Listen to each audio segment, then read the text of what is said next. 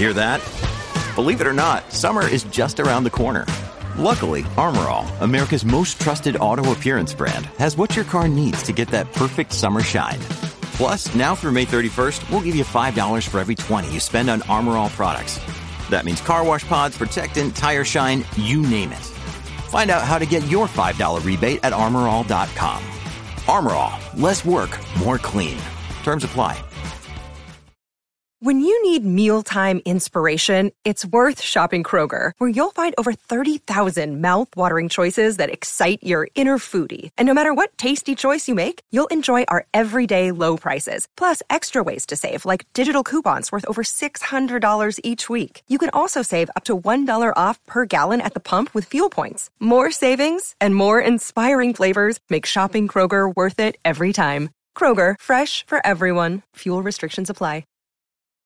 From sponsoring cultural events to partnering on community projects, creating youth programs to supporting first responders, at MidAmerican Energy, caring about our community goes beyond keeping the lights on. It's about being obsessively relentlessly at your service. Learn more at midamericanenergy.com slash social.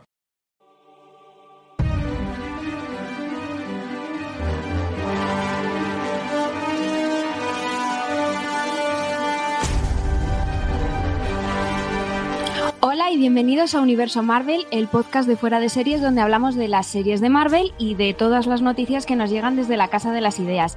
Esta es nuestra entrega número 11 y antes de lanzarnos así sin paracaídas a lo super soldado al segundo episodio de Falcon y el Soldado de Invierno, que ya se puede ver en Disney Plus, vamos a hablar eh, de unas pocas noticias relacionadas con este universo televisivo de Marvel que pues tantas satisfacciones nos está dando últimamente.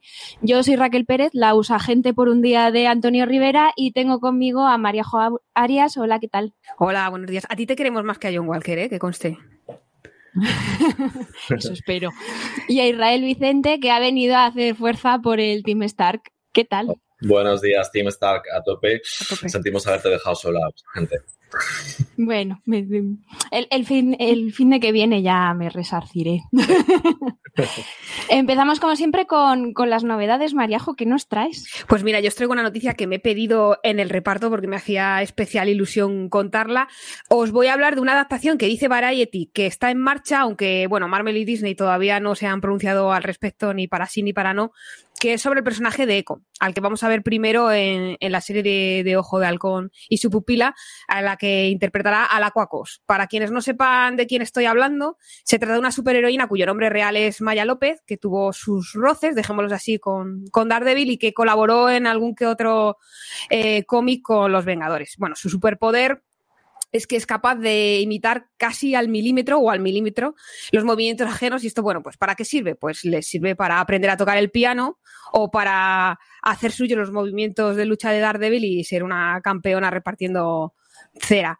Eh, ¿Qué tiene de interesante este personaje? Aparte de que es mujer y que es nativa americana, bueno, pues que es sorda. Eh, y esto en un género como el de los, es el de los superhéroes, en el que andamos un poquito escasos de, superhéroes con discapacidad, yo creo que, está muy bien que, que, se amplíe en esa dirección el universo y que podamos ver más superhéroes con, con discapacidad en este, con discapacidad, perdón, en este, en este mundo. También existe la teoría a raíz de las, de las fotos que salieron del rodaje con Jeremy Renner, en el que parece que lleva algo en el oído y hay quien dice que podría ser un audífono que viendo este capítulo de Falcon y el Soldado de Invierno, yo no sé si era un audífono o el pinganillo este que se ponen para hablar entre ellos. Pero bueno, sí que es verdad que en los cómics el, personaje de que, al que interpreta en el cine Jeremy Renner hay un momento en el que pierde la audición y usa audífonos y todavía eso nos ha explotado en el, en el MCU, así que a ver si lo vemos en la serie. Pero en cualquier caso, estaría bien que confirmasen que este personaje va a tener serie y que se,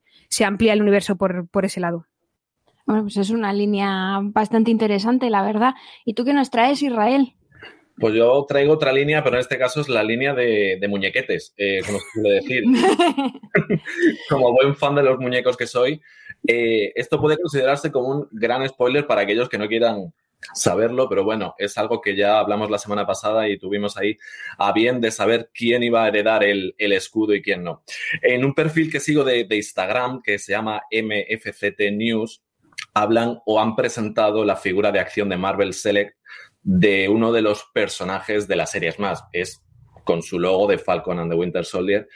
Y para aquel que lo quiera ver, no voy a decir nada acerca del muñeco, para aquel que lo quiera ver, que busque este perfil de, de Instagram. Pero vamos, creo que no nos va a sorprender nada el muñeco. Es más, ya hicieron con Vengadores, con Endgame, un pedazo de spoiler cuando sacaron la misma figura, en este caso de, de Hulk, y nos mm, reventaron cómo iba a ser Hulk en la película. Con lo cual, el que quiera verlo que lo Con, Fietro también lo hicieron, ¿no? Y pusieron ahí entre interrogaciones con los Funcos, creo que fue. Pusieron entre interrogaciones el Pietro Máximo. Sí, si, alguien, si alguien quiere adelantarse siempre a ver cómo, cómo van a ser los personajes en una película, por mucho que intenten guardar Marvel o intente guardar Disney todo tipo de precauciones, los muñecos se van a adelantar. Sí, sí. Si tienen un peligro, los carga el diablo. Los carga Mephisto. Y como se donde se dijo Diego, siempre se puede decir Diego, yo traigo la noticia del anuncio del estreno, esperemos que ya por fin de verdad de la buena, porque ya la han atrasado como 300.000 veces a la pobre viuda negra, que al final va a llegar la última de todos. El 9 de julio se estrena en Cisnes, eh, uy, en Cisnes, en Cines. en, Cisnes Negro. Es que sale así blanca ella, tan mona, tan divina. Es que hay un cisco montado con los cisnes que no me extraña. y en, Disney Plus, pagando un extra, claro, que es una cosa que ha puesto súper contentos de la vida y de la muerte a las salas de cine. Súper felices están con esto, el, método nuevo este de te lo en Disney Plus también. Pero bueno, el caso que el 9 de julio ya llega eh, Viuda Negra, ya sí que sí. Entonces, eh, dicho esto, vamos a colgar el, cartel de spoilers porque vamos a comenzar ya a, comentar en profundidad el segundo capítulo de Falcon y el Soldado de Invierno que nos ha dejado, la verdad, que bastante, bastantes cosas en la recámara aviso de nuevo que quien avisa no es traidor, que a partir de aquí tenemos spoilers a tumba abierta, ¿vale? De la serie. Luego no quiero reclamaciones. Comenzamos un poquito con el resumen, ¿vale? Eh, empieza el capítulo y nos presentan un poquito más al nuevo Capitán América, que parece que lleva igual de bien eh, que Steve Rogers, aquello de las giras eh, promocionales, vamos, que lo lleva fatal. Nos presentan a su propia Peggy y a su propio Bucky barra Sam. Eh, y parece que quiere ser un buen capi, pero yo no sé a vosotros, pero a mí hay algo que me sigue sin encajar. Y mientras todo esto pasa, pues Sam está ahí intentando digerir la puñalada trapera estatal del episodio anterior y como no tenía suficiente con lo suyo, pues va, va aquí a echarle la bronca por no haberse quedado con el escudo. Y así entre puya y puya, pues intentan enterarse de qué está pasando exactamente con la organización sin, sin banderas. Es sin banderas, ¿no? Sin fronteras. Es que le cambio el nombre siempre. en el proceso se llevan especialmente, Sam, alguna sorpresa que otra que ya comentaremos más adelante. Y las investigaciones y el horario de pues terapia mandatoria no dan mucho lugar a la conciliación laboral, para que nos vamos a engañar, y aquí acaba en la cárcel. ¿Quién acude al rescate? Pues el nuevo Capi, que tiene muy claro que tener a estos dos de su lado le facilitaría mucho las cosas, aunque tampoco gestiona muy bien el rechazo este hombre, todo hay que decirlo. Las cosas como son. Y esto nos lleva al primer tema mm, que yo creo que es imprescindible tratar en este episodio, que es el Capitán América como campaña propagandística, ¿no? Y los paralelismos y diferencias entre John Walker y Steve Rogers. Mariajo, ¿tú qué opinas de este tema? Pues mira, yo creo que eh, esos títulos de crédito con esa música que se te van los pies, qué, temazo, o sea, te dan ganas de hacer la, coreografía de, las cheerleaders esas que salen ahí a, lo loco. A mí me ha, gustado mucho esa introducción y esa profundización en el personaje que ya nos habían anunciado en el anterior episodio, por lo que tú dices, porque hay un paralelismo brutal con lo que fue la presentación de Steve Rogers y todo el circo mm, que se montó alrededor de la presentación del Capitán América, que aquí también está. Y hay muchas frases que dice John Walker que te recuerdan un poco a ese espíritu que tenía el Capitán América de estoy aquí, me están paseando como un mono de feria, yo lo que quiero es hacer mi trabajo y tal. Entonces, creo que esa forma de presentar al personaje, aunque luego hablaremos más en detalle de las grandes diferencias que hay entre estos dos, eh, creo que están muy bien y, es muy divertido también, porque está actualizado, porque en aquella, en la época del Capitán América, pues el vestuario, la música y la escenografía era otra, y aquí es todo como más a lo grande, ¿no? Ahí como en un estadio con una banda enorme y tal. A mí me ha gustado mucho, la verdad. Israel, ¿tú qué opinas del tema?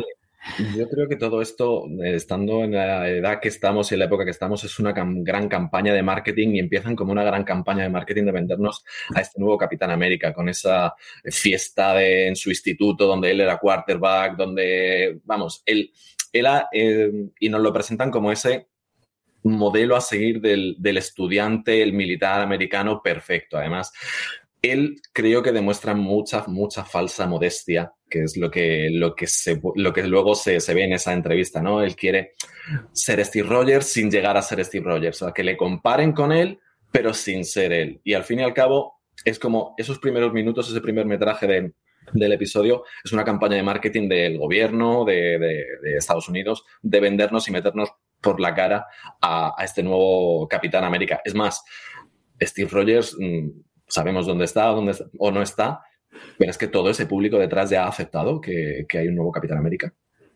Es lo que me extraña, ¿no? Ya el nuevo Capitán América está aceptado de la noche a la mañana, a no ser que sea toda la gente de su universidad, ¿no? O sea, Además, hace, hace, una cosa muy fea que de, esto que dices tú de la falsa modestia, y es que se compara con, con Bruce Banner y con Tony Stark, por favor. ¿eh?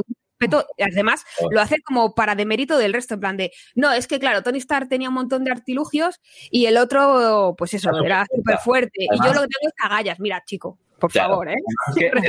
cuando le estás viendo el episodio, hace esa pausa, él hace esa pausa y dices, va a decir Gats, va a decir mm, agallas, o sea, sabes que va a decir, yo tengo los huevazos para salir. a ver, yo los tengo como el caballo de Espartero. Juan Manas dice por aquí que John Walker le huele un poquito a Hydra. Yo no sé si a Hydra, pero desde luego oler bien no huele bien. Eso es así. Yo, yo entiendo, es verdad eh, que, que, no le guste mucho todo el aspecto propagandístico ¿no? de, del Capitán América, tampoco le gustaba Steve Rogers, aunque lo llevaba de otra manera. Eh, pero eh, me parece muy interesante lo que le dice el amigo, que es, ya, pero es que este es el trabajo. Mm. O sea, el Capitán América es propaganda. Luego Steve Rogers decidió hacer otra cosa, pero el origen del Capitán América y la función del, del Capitán América era recoger bonos para la guerra. O sea, no, no era. El reclutar. El reclutar. no, no era otro, ¿no? Y nos, nos vamos a los dos super amiguis de del Capitán América, que por fin nos los han juntado a Falcon y Bucky. Yo estaba muy contento con esto porque tiene una química eh, flipante, traen de, de vuelta el, el humor de, de, Marvel, que yo no sé a vosotros, pero a mí me hacía una falta ya echarme un par de carcajadas viendo una cosa de esta después de sufrir tanto con Wanda. Además es que em, con, con, estos dos, que parece que te los, te, los tienes que tomar en serio por un poco por el tema que tratan, ¿no? Porque eh, que la serie en el fondo está tratando, ahora lo veremos, está tratando unos temas muy gordos de la actualidad, como son el racismo y como son eh, la ausencia, son, son cosas psicológicas muy interesantes, pero claro, te meten estos puntitos de, de humor entre los dos que funcionan muy bien entre el de Bucky, que está todo el rato sí, sí. así. esa típica de esa, no me había quedado congelado, ¿no? Es que, Nos has asustado por un momento.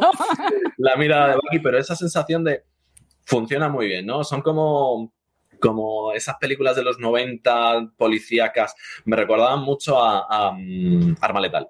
Me recordaron muchísimo a Arma Letal los dos. Sí. Sí, en el, en el Junket este internacional que hicieron eh, mencionaban dos policías rebeldes y creo que es, lo que dices, va muy en ese rollo. A mí me, me, me flipa, o sea, Bucky nos va a dejar, Sebastián Stan, una de GIF maravillosos. O sea, es que además eh, es lo que tú dices, te cuesta tomártelo en serio, pero hay una cosa que, a mí me gusta mucho y, me, destroza al mismo tiempo, y es que te estás riendo, porque además Sam es como la mosca conjonera, con perdón, está ahí pinchándole todo el rato, no, que era broma, ay, asesino, ay, no. el, halcón, eh, cojonero. Sí, sí, totalmente. y de repente ves como a, Sebastián Stan, a le cambia la cara y de repente estás notando su, lucha interior, su, dolor, de repente es como... Entonces creo que, bueno, la química, yo es que me, río y lloro al mismo tiempo. O sea, a ver, no llorar de lagrimones, hmm. tampoco soy yo aquí María Magdalena, pero es la emoción está contenida de les tienes que querer. Sí. Sí. Eh, creo que está muy bien traído todo. Yo creo que se están ganando a pulso entre los dos ser un buen sustituto de, un Capitán América que, bueno, no era precisamente, salvo por el culo de América, no era precisamente muy gracioso. Yo he de reconocer, y aquí eh, Raquel seguro que tiene otras cosas que decir a favor de, de esto, yo reconozco que donde estén Bucky y Sam Steve Rogers me parece un sosainas. Yo lo siento, pero es que. Voy a saltar a la defensa de mi chico porque esto no puede ser. Vamos a ver. Steve Rogers era muy gracioso. Lo que pasa que tenía un sentido del humor aburrido. No, vamos a ver.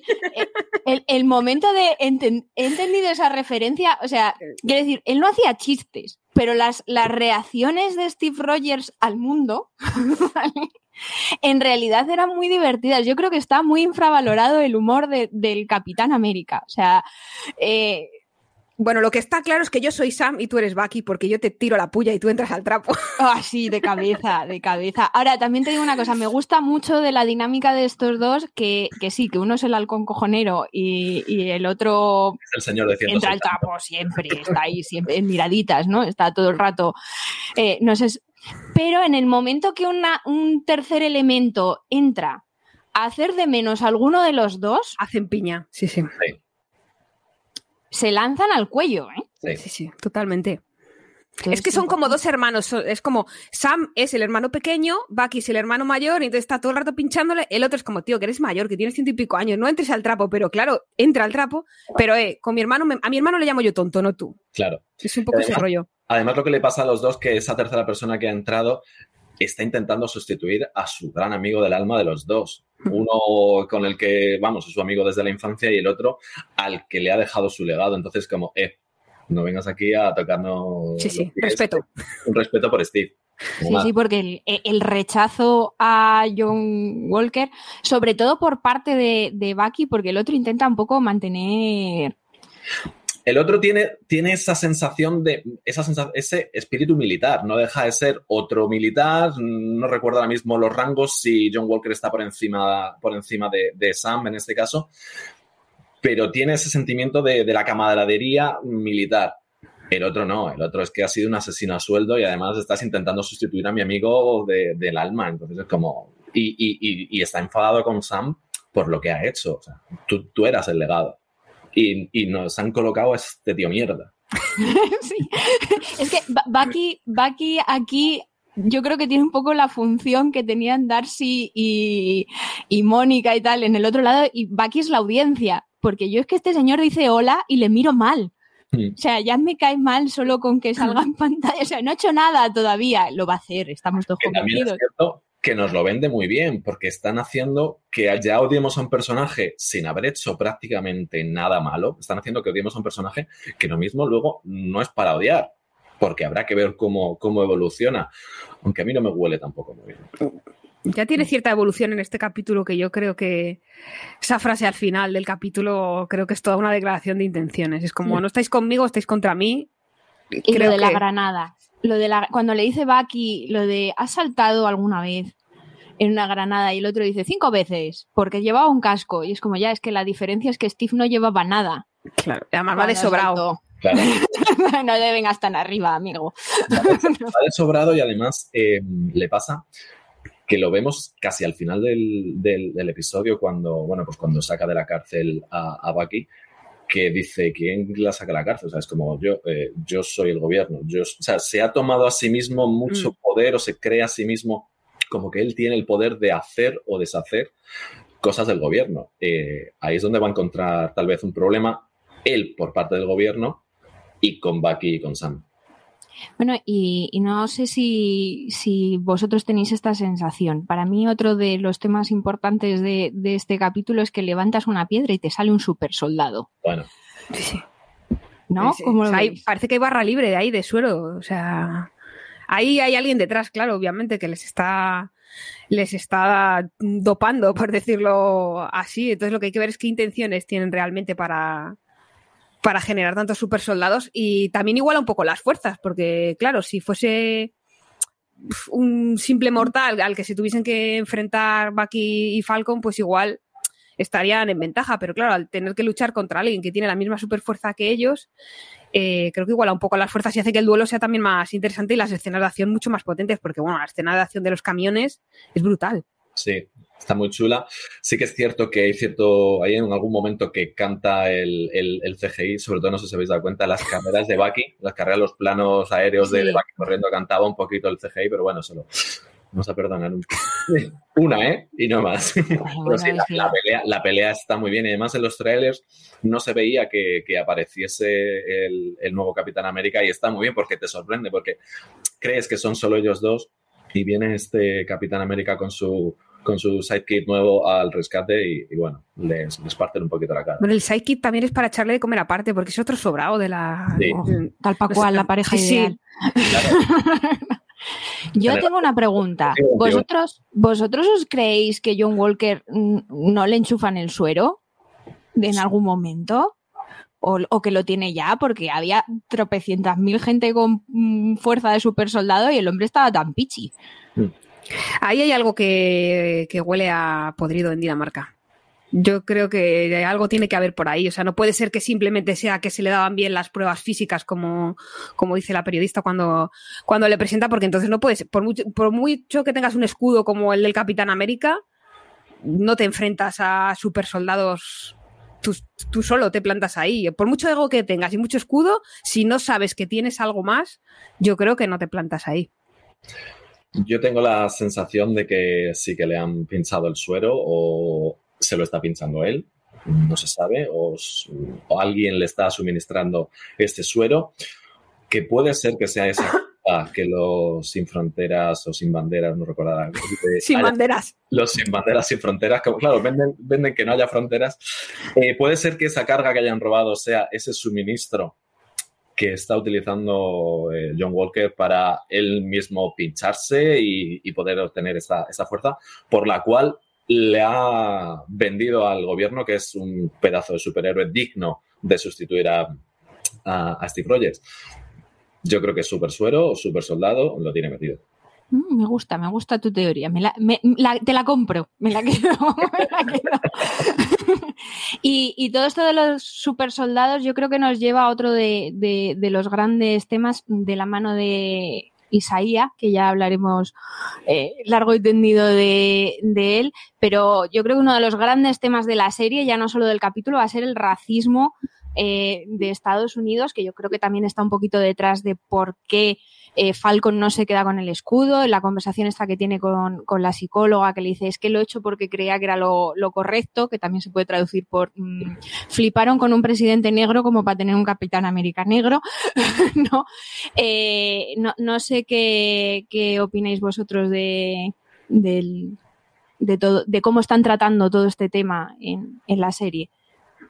Yo creo que es a la vez tan obvio y tan sutil que, me parece maravilloso. O sea, se ve de entrada, ya se veía en el primer episodio que iba a haber mucho de eso, pero es que en este segundo episodio está plagado de. o sea, está imbuido por este, por este tema, porque tenemos, o sea, solo simplemente con la escena que al final es muy divertida, pero está cargada de significado cuando se encuentra con el pequeñajo en, en Baltimore, porque además eso, Baltimore, o sea, quien haya visto The Wire Baltimore. O sea, quiero decir, no van a cualquier otra ciudad. O sea, el, el super soldado negro que está escondido, que nadie sabe que existe, está en Baltimore.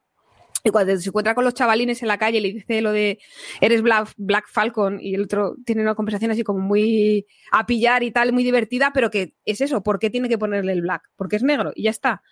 Es eso, la, la reacción de la, de la, policía, todo, no sé, yo creo que está muy bien traído y, me gusta muchísimo cómo está, cómo está tratado. Yo creo que, que estoy totalmente de acuerdo contigo y, es muy sutil. De hecho, en el primer episodio ya se veía un poquito de, esto cuando eh, Sam le dice, dice eso, que renuncia al escudo y, y Roddy, el eh, máquina de guerra, ya en su cara, con su gesto, lo ve cuando rechaza y habla de eso. Ya se ve un poco que se va a tratar este tema y de una manera muy sutil se está tratando, pero todos sabemos leerlo. Eh, el, el, el, Black Lives Matter, o sea, está ahí en la serie, es muy importante. Y la razón por la cual Sam, además se lo dice a, a Bucky, es lo he dejado y mis razones tengo y creo que no las entenderías o no se entendería porque supone una carga a nivel político, a nivel mm. tan grande que, que, que, es una presión muy grande además para el, para el propio Sam, más allá de ser el legado de, de, de Steve, sino que es, que es negro. Es muy importante eso. Se llama dice algo así como ni tú ni Steve lo, lo entendéis. Sí, claro. Es que remarcando.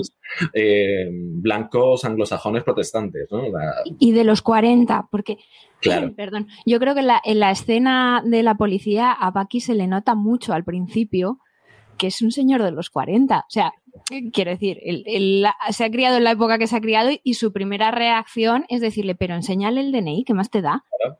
Claro, y, ¿no? y, claro, el otro está como, es que me lo ha pedido por lo que me lo ha pedido, ¿no? Entonces, mm. eh, al final, además, al que tienen que detener es al otro, que es al que le están preguntando si, si Falcon le está molestando, ¿no? Entonces, yo creo que ahí a Bucky, por mucho que se, se preocupe por y aprecie a Sam, que lo hace, uh -huh. y que él conscientemente no tenga esos prejuicios, ahí sí que representa un poco el privilegio blanco de, de, decir, oye, pues enseñar el DNI si te lo está.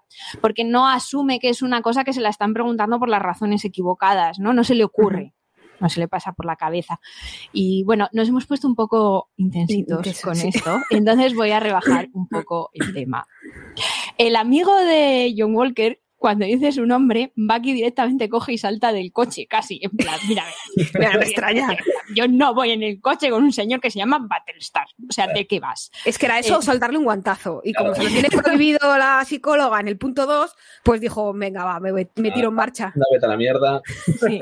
Entonces yo os traigo un debate importantísimo para el mundo así en general. Entonces, vosotros sois Team Bucky, vamos, que os bajáis del coche con semejantes nombres, o sois eh, team guionistas desesperados de Marvel porque ya tenemos 8.000 personajes y el apodo como el pijama, cuanto más ridículo, mejor.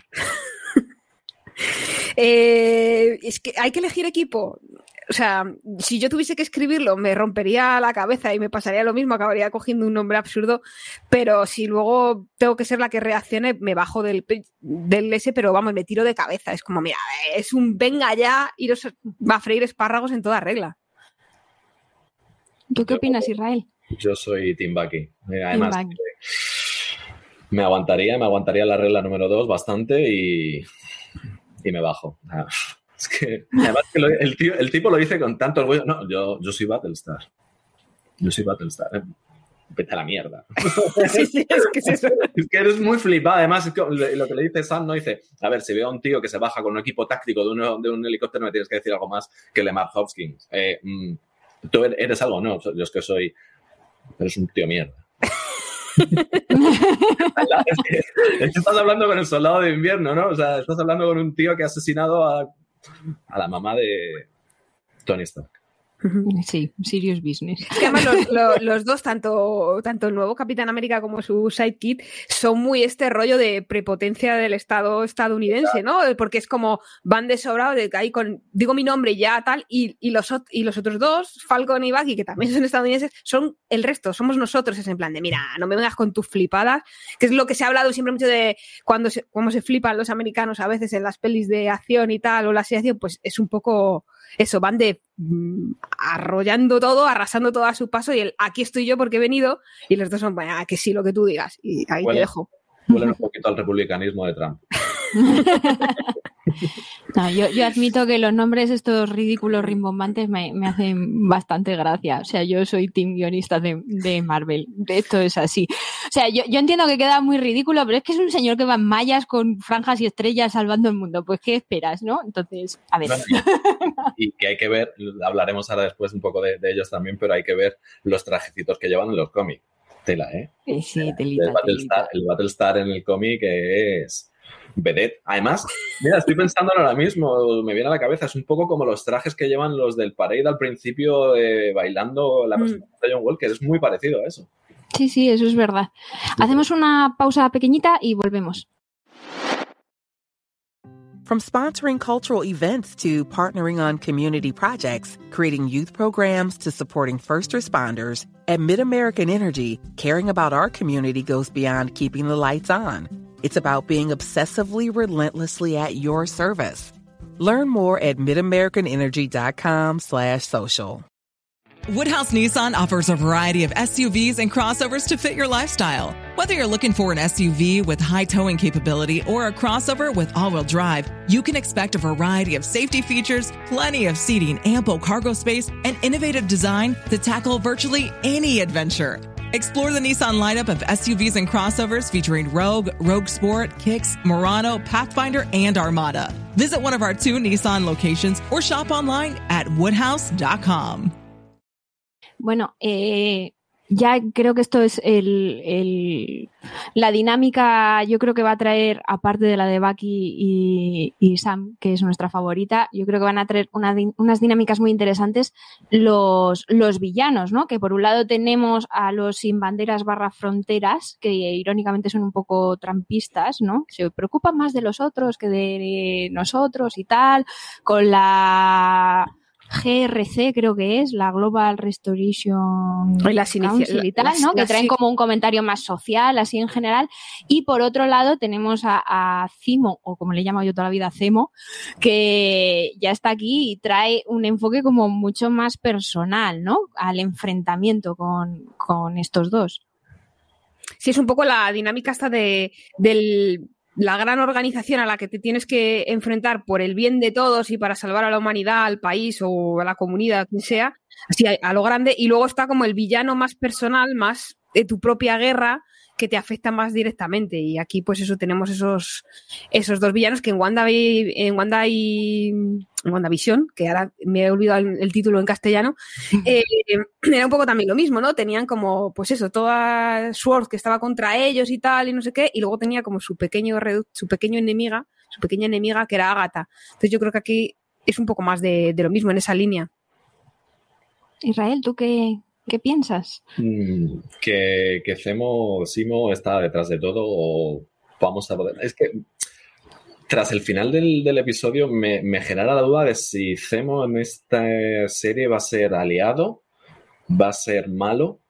Em, los Thunderbolts, eh, Ciudadano V, mm, me genera mucha duda de si va a ser un, un Aníbal Lecter que les va a ayudar y al final se va a descubrir que es el, el que está detrás de todo el pastel, porque recordemos que, que sale en las promociones, sale con su máscara de la morada de, de los cómics, entonces en algún momento encerrado en la cárcel no le van a poner la máscara, digo yo.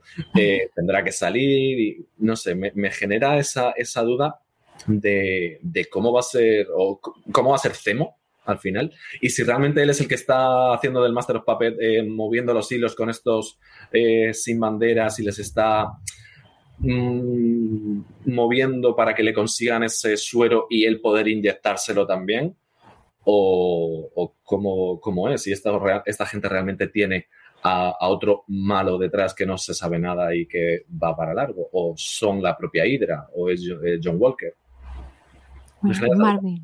En Marvel siempre es Hydra al final, en algún momento, y además Cráneo Rojo, que estaba pluriempleado y todas las eh, organizaciones malignas de, de Marvel al final llevan a, a Cráneo Rojo, que es como la Roma de todos los caminos malignos. podemos podemos nombrar ya a Cráneo Rojo como el Mephisto de esta serie Mira, no empecéis, ¿eh? No empecéis otra vez, que todavía no os perdono lo de Mephisto. No, a ver, no, no creo que lo, no creo que lo saquen, entre otras cosas, porque el, el actor lo tuvieron que cambiar porque hubo, hubo Cosas. otro de apellido majo, no, no está, no quedó muy contento con, con el mundo Marvel, no cómo funcionaban los rodajes y estas lo cosas. lo sustituyeron por este actor de The Walking Dead, ¿no? Que, Sí. que, que salió ahí con la, con la piedra en, en Endgame. Y en un principio él está allí, eh, en este planeta, junto con otro personaje que tiene película ahora el 9 de julio. que tampoco vamos a spoilear mucho. No, no, no, no digamos mucho. No creo, no creo, yo, que sea mucho spoiler a día de hoy, pero bueno. Sí, no, pero yo sí que creo que, a ver, que aunque no salga, que yo creo que no va a salir, alguna mencioncilla si está Hydra tiene que caer, ¿no? Porque es como, no sé, mayor es como hablar de Shield y no hablar de Nick Furia. Exacto. Sí, están ahí siempre. No, no, no, nos vayamos por las ramas que el malo va a ser Zemo. Sí, sí, sí, el malo va a ser. ¿Quién va a ser? Y llega mi parte favorita del podcast. Yo con esto disfruto mucho. que es en la que nos quedamos cada uno con nuestro momento favorito. Mariajo, te dejo empezar. Me dejáis empezar, pero en realidad elijo la última. Me las quitáis todas. Pero no, a ver, yo sabéis que siempre vengo aquí a reírme y entonces siempre elijo una gracieta y tal, pero hoy me, me, vais a permitir que me ponga intensa. Eh, ya, en realidad ya lo he comentado antes, pero yo creo que de todas las escenas, una de las que más me ha tocado ha sido la, la, que comentábamos antes cuando van a, a Baltimore a, conocer a Is Isaiah, lo diré bien, porque creo que eso es lo que decíamos, que está cargada de, de, mensaje, de intenciones, y creo que nos da una visión mucho más amplia y más profunda del personaje de Bucky por muchas razones. Una de ellas es esa cara que pone, que se queda hundido en la miseria y en el fango cuando dice, no, yo ya no soy asesino, y el otro le dice, ¿tú qué te crees? ¿Que te levantas una mañana y ya está, y con eso ya has dejado de ser asesino, que creo que es como la lucha interna que tiene él de a sí mismo reafirmarse como que realmente puede cumplir lo que, lo que creía de él Steve Rogers y ser buena gente. Que en el fondo, en esa misma escena, demuestra que también es buena gente, porque cuando Sam le echa en cara que sabía que había un super soldado negro desde hace décadas y no lo ha dicho, con lo que hubiese significado eso para, para, el país y para, y para la comunidad afroamericana, él dice que en realidad lo hacía como para protegerle porque bastante mal ya lo había pasado como para hacerle saltar a la, a la, palestra mediática y a la opinión pública. Entonces yo creo que ahí es como una pildorita de que Bucky es bueno. O sea, en realidad estaba manejado por Hydra y por eso se comportaba como, como asesino. Y luego tercero y último, porque igual el momento de, de cuando llega la patrulla es como estás en Baltimore, en un barrio en el que la población es mayoritariamente negra y vas a pedirle el, el DNI, la identificación al negro, cuando en realidad el que estaría sobrando ahí es, es Bucky, ¿no? Entonces creo que es una escena eh, que dice mucho y que es al mismo tiempo brutal y muy real, porque quiero decir, el racismo en la policía de Estados Unidos es una problemática que sigue estando. Uh.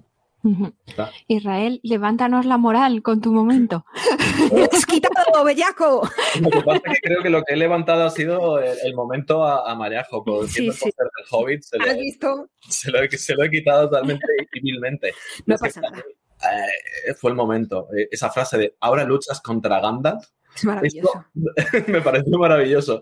Y es que además demuestra que Bucky es un tío leído y con un humor sarcástico, ¿no? Eh, esa guerrita dialéctica que tienen sobre magos o no magos, con la mención a Strange, que a Strange en todas las series parece que lo vamos a mencionar, en todas las series de, Marvel por una cosa u otra, a mí me ha dado, me ha dado la vida. Entonces, sirve por eso de una manera un poquito jocosa y, y para sutil, y, y, de una manera sutil para hablar de, pues eso, de los tres grandes focos de lucha de los superhéroes, ¿no? El Big Three, los androides alienígenas o, o los magos, ¿no? En este caso, pues yo creo que los super soldados también los tienen que meter ahí, ¿no? Tenía que ser un Big Four, pero bueno. Eh, así que ya sabéis, como, como, dice, como dice Sam, eh, un hechicero es un, es un mago sin sombrero.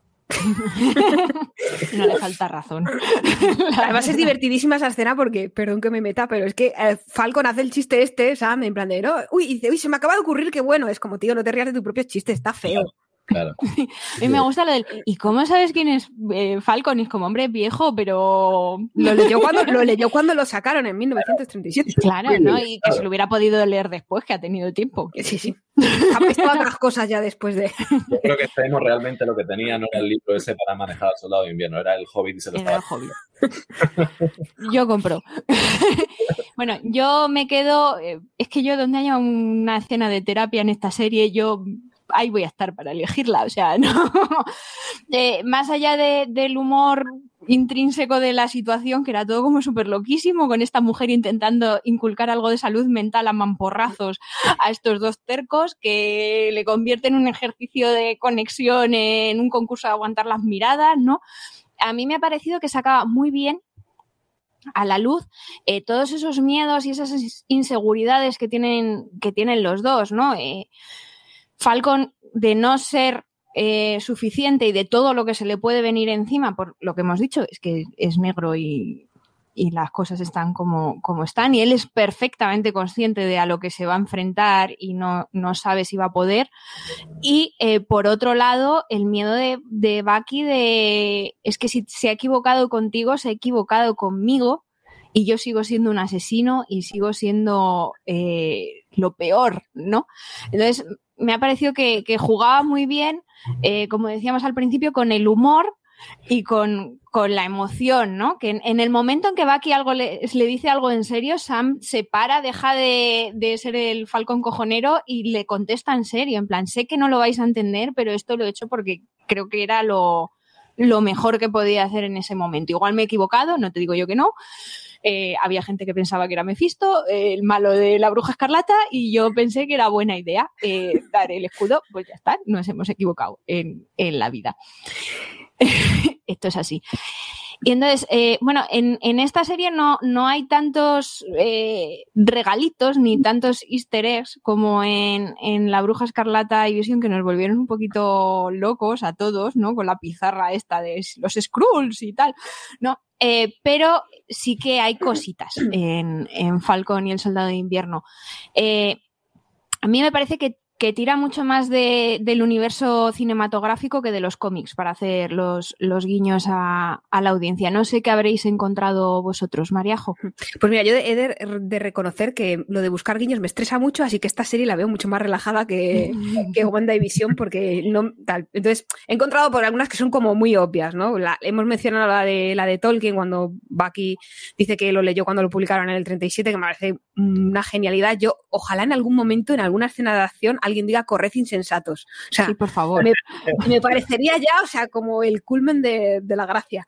Luego, otra, por ejemplo, pues en la escena esta del, del, no tienes un plan y tal, y no sé qué, en el, en el avión al principio, el salto sin paracaídas que hace Bucky como, como el Capitán América, que pobrecito Bucky, o sea, ¿qué estilo tiene haciendo? O sea, este, a ver, hay que decir que el Capi caía en agua, si no recuerdo mal. Entonces, claro, ahí para motivar, pero el otro se tira ahí con el brazo, bueno, un cuadro y encima Sam que es lo que decíamos que es la mosca cojonera, lo ha grabado, que eso es carne de viral luego, eso lo sube a redes sociales y, lo, y lo y le dice, le chincha ahí, eh, lo tengo grabado. A ser que no, lo, haya descargado, perdona que te interrumpa, porque sabemos cómo acaba el enemigo enemigo de, de Bucky. El... Yo, yo, también, yo también soy muy Bucky ahí, yo también cogería el chisme ese, por favor, es como... Dejaría de tocar los pies. Sí, sí, es tener un paparazzi. Falcon, seguro que lo ha subido a la nube. Seguro. Guardado. Y luego la última, que también la hemos mencionado un poco de pasar, o de saltar de, delante de, de, la granada, que, que también era algo que hacía el Capitán América. Que bueno, al final son referencias, es lo que tú dices, Raquel, que son todas referencias que va, va a haber constantemente porque como son parte del guiño a la audiencia, que das por hecho, porque es lo suyo, que hayan visto todas las películas, entonces un poco... Pero que tampoco pasa nada si no las, no las has visto, si alguien de repente se pone a ver esta serie, eh, hacen muy bien lo de introducir. De hecho, hay una escena, creo que es en el avión también, en el que Falco dice, bueno, por si no te acuerdas y le recuerda algo que de, paso sirve para recordar al que se haya olvidado de las películas. Entonces, creo que está muy bien en, encajado todo.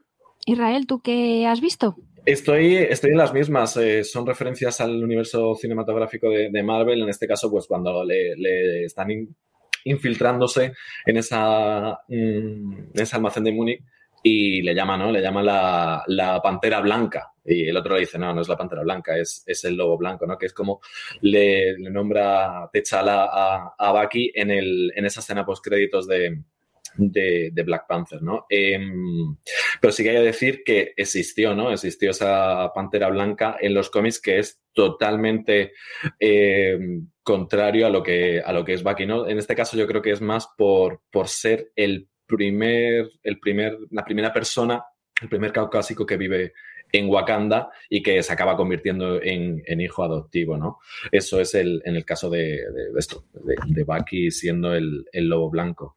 Y luego antes pues hablamos de, de este nombre estrella de combate, Battlestar, el famoso Lemar Hoskins, que también debutó junto con John Walker en, en el número 323 de Capitán América, en el que tanto eh, Walker como él reciben este agente de poder, el Power Broker, que sale en los créditos, no sé si os habéis fijado en los créditos finales, que me ha hecho también gracia que Sharon salen los créditos, pero el nombre de la actriz, que Emily Van Camp era, eh, no sale aún porque no ha salido en, la serie. Si os dais cuenta, eh, van saliendo a medida que van apareciendo. Aunque los créditos eh, estén dibujados y aparezcan, no salen sus nombres.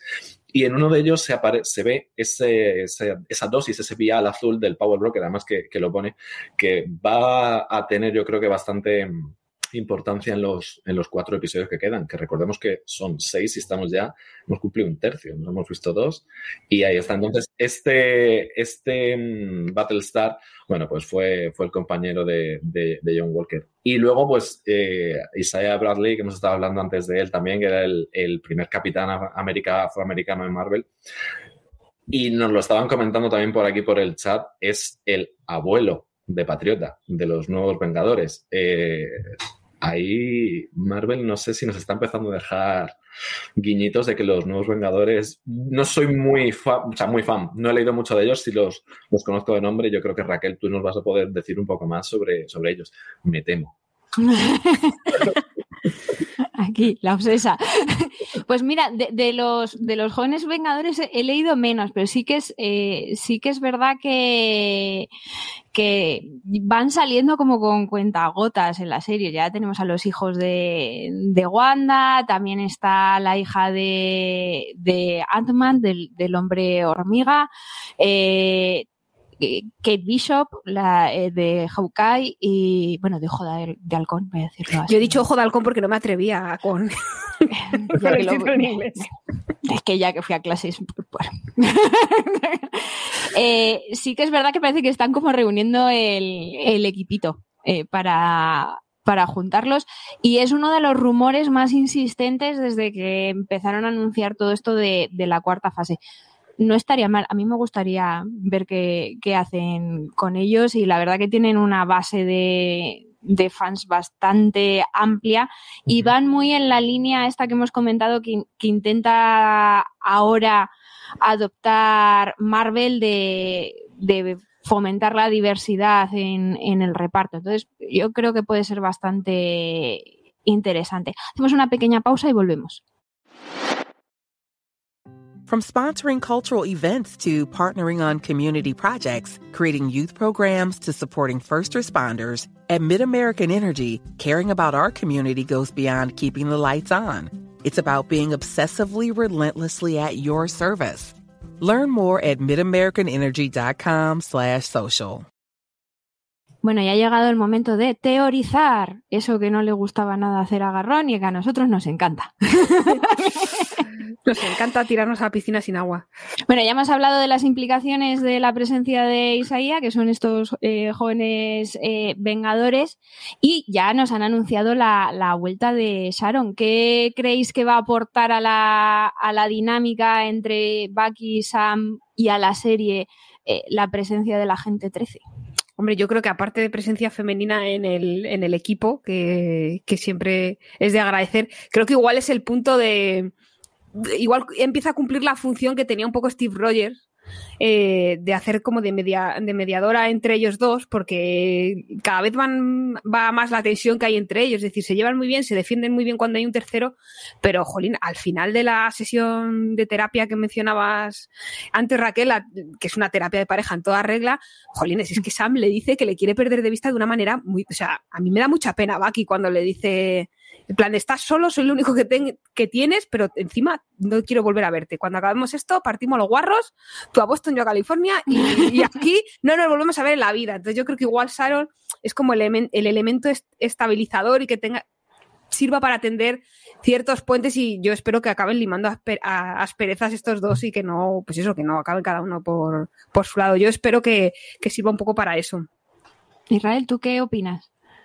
Yo creo que va a ser mm, esa agente. gente que, les va a poner un poco sobre la pista y que posiblemente ella ya estuviera detrás de toda esta investigación de ese, de ese suero y, tal vez los, los mm, fiche para su causa. Y, tengo otra vez la sensación de, que, como estáis hablando, ¿no? De meter esa persona en medio de, ellos dos, de volver a arma letal. No recuerdo si era René Russo, la rubia que salía con el blanco y el negro, los dos policías, poli bueno, poli malo, poli mm. locos los dos, y hacer ese, ese trío que, funcione muy, muy bien. Eh, en principio, por lo que he visto en IMBD, eh, ella ya se queda para los cuatro episodios que, quedan. Entonces, a ver qué es lo que, lo que no puedes aportar. Sí, sí, yo, tengo esperanzas de que Sharon sea. Eh, porque Bucky y, Sam, entre los dos, juntan una neurona de sensatez y yo creo que va a estar en Sharon. Esa es mi teoría. Sí, es la que va a traer el, sentido, el sentido común y les va a ir guiando ahí de por dónde ir sin hacer saltar todo por los aires. Bueno, pues ya estamos llegando al final y vamos a ver qué nos han dejado nuestros oyentes en el buzón durante esta semana en la que hemos esperado que llegase el nuevo episodio así comiéndonos las uñas de la ansiedad.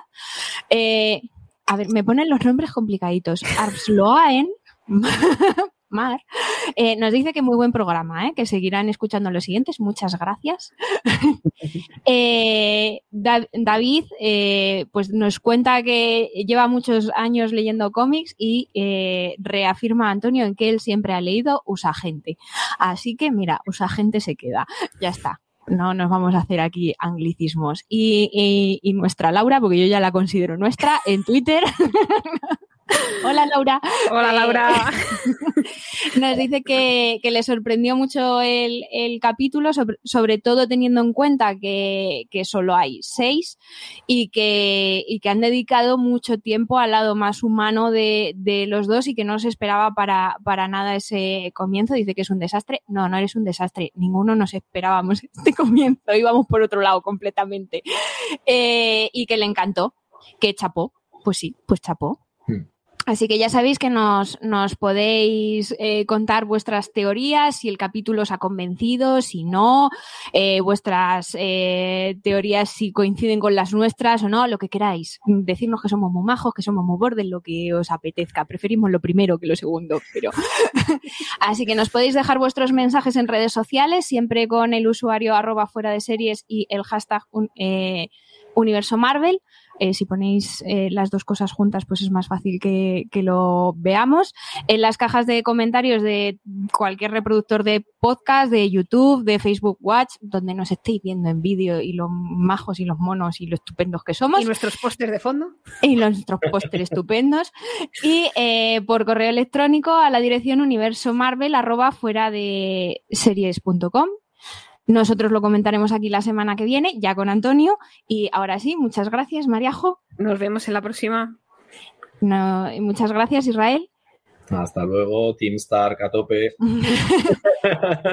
y parafraseo a esta barra nuestro propio Capitán América y Nofset, ya está todo dicho, nos vemos la semana que viene.